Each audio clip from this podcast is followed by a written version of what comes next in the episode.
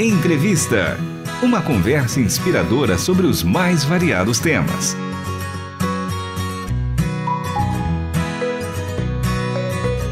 Olá, está começando mais um programa Entrevista. Eu sou Michele Gomes e o nosso convidado de hoje é o missionário Roberto César Fernandes, fundador-presidente do CAF, o Centro de Assistência e Formação Integral, uma organização social criada por brasileiros em Burkina Faso, no oeste da África. Roberto, seja muito bem-vindo ao programa Entrevista.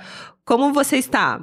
Ah, que alegria, Michele, fazer parte de, desse programa. A Transmundial é uma referência né, na, na obra missionária. Conheço ah, desde pequeno, quando iniciei na caminhada da fé, já escutava os programas de vocês e hoje poder participar diretamente da África é uma realização e quero agradecer desde já pelo carinho né, e pelo convite. A gente que agradece, que, que honra, né? Saber que a RTM faz parte da sua vida há tanto tempo, que você ouvia desde pequeno. E a gente está muito curioso para saber um pouco da história do CAF. Você está totalmente envolvido nisso, então explica para o nosso ouvinte, Roberto, é, quando e como surgiu esse projeto é, do CAF em Burkina Faso. E para quem não conhece esse país, esse país africano, é, eu acho importante a gente trazer também algumas características né, de Burkina Faso para quem, para a turma que ainda não nunca ouviu falar? Ah, legal. Burkina Faso é um pequeno país, né, no, no oeste africano, com aproximadamente 22, 23 milhões de pessoas, e que até pouco tempo era desconhecido por muitas pessoas, né? Então, é, ele começou a, a, ter, a ter mais visibilidade no cenário mundial devido a, problemas que têm acontecido aqui, né, que fazem mais ou menos uns quatro, de quatro a cinco anos, que explodiu uma onda muito grande né, de perseguição, que eu acredito que,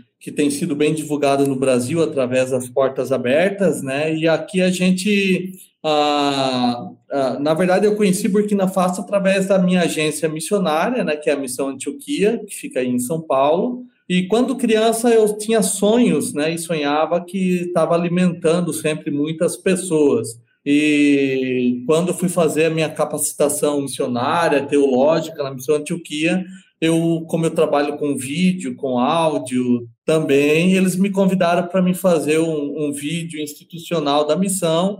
Foi quando eu tive em mãos é, uma reportagem do canal 3 da televisão francesa, que contava a história de meninos que, em pleno século XXI, eh, viviam em regime de escravidão infantil. Então, aquilo me remeteu aos meus sonhos de criança, de adolescente, e então nasceu essa paixão, esse desejo de conhecer melhor o oeste africano foi quando a nossa missão disse que tinha já missionários que atuavam nessa região aqui. Então foi feito um, todo um projeto, uma organização para a gente né, estudar sobre o país, conhecer um pouco melhor, né, ter, ter capacitações adequadas né, para a gente poder vir e ser missionário nessa região aqui. Foi muito legal. Hoje já fazem 12 anos que nós estamos em Burkina Faso, né, depois daqueles do preparo, da capacitação, e nós estamos aqui uh, vivendo talvez os melhores anos das nossas vidas.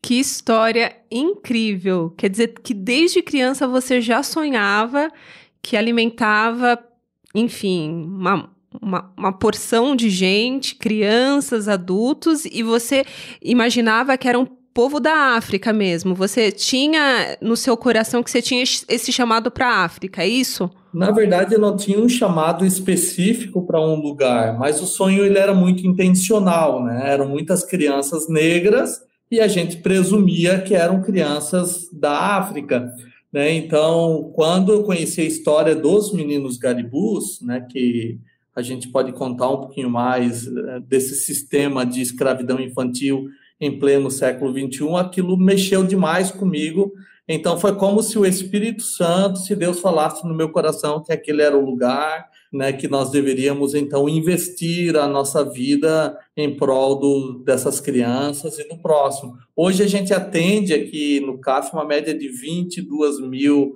O ano passado foi 23 mil atendimentos para crianças que vivem nessa, nessa situação, né? Então, vamos aproveitar o gancho e já explica para o nosso ouvinte sobre é, os meninos garibus. É, conta um pouco sobre essa realidade né, e as dificuldades que eles enfrentam.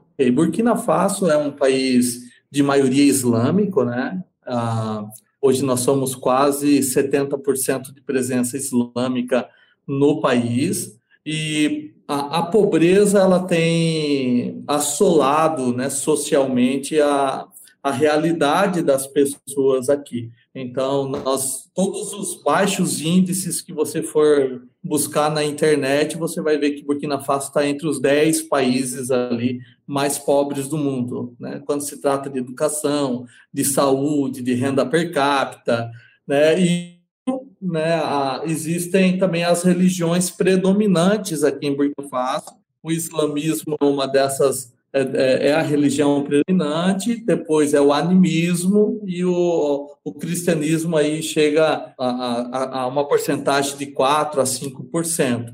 E juntamente com a pobreza, né, tem a prática islâmica, e dentro da prática islâmica tem a poligamia, que ainda é adotada nos dias de hoje aqui em Burkina Faso. Então, uma média de, de, um homem ele pode ter até quatro mulheres e ele tem uma média de cinco a seis filhos por mulher, ganhando aí uma, uma renda de, de 400 reais por mês quando ele tem um salário, um, um emprego fixo, né?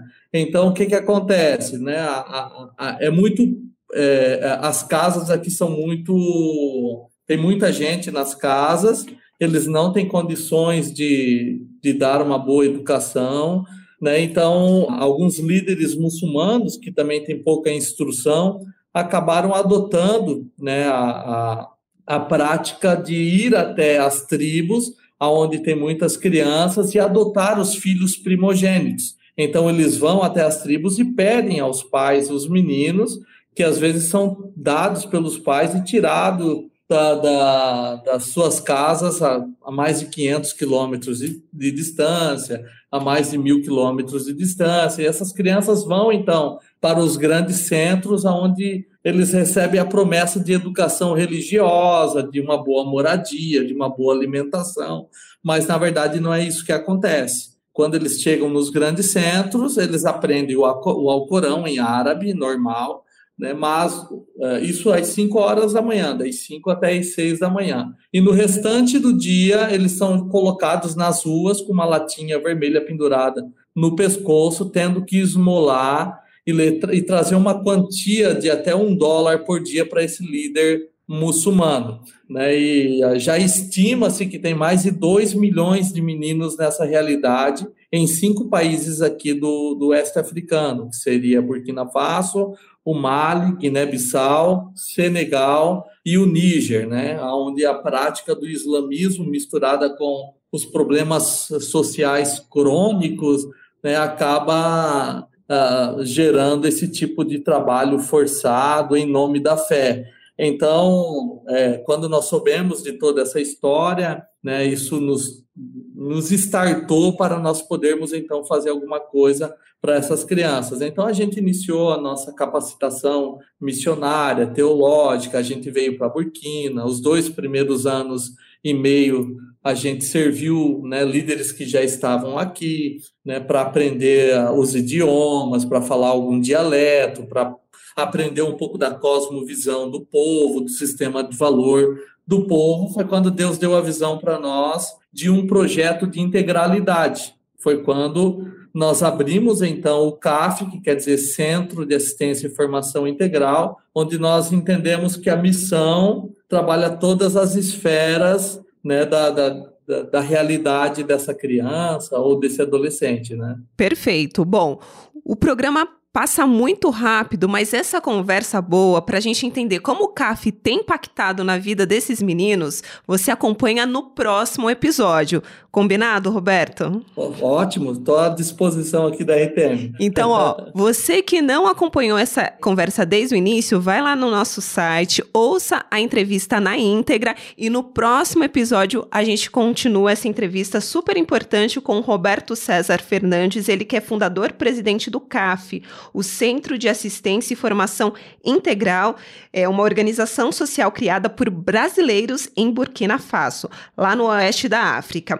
Hoje a produção e apresentação foi de Michele Gomes e trabalhos técnicos de Tiago Lisa, Luiz Felipe Pereira e também Pedro Campos. Até o próximo Entrevista. Você acabou de ouvir Entrevista. Realização Transmundial.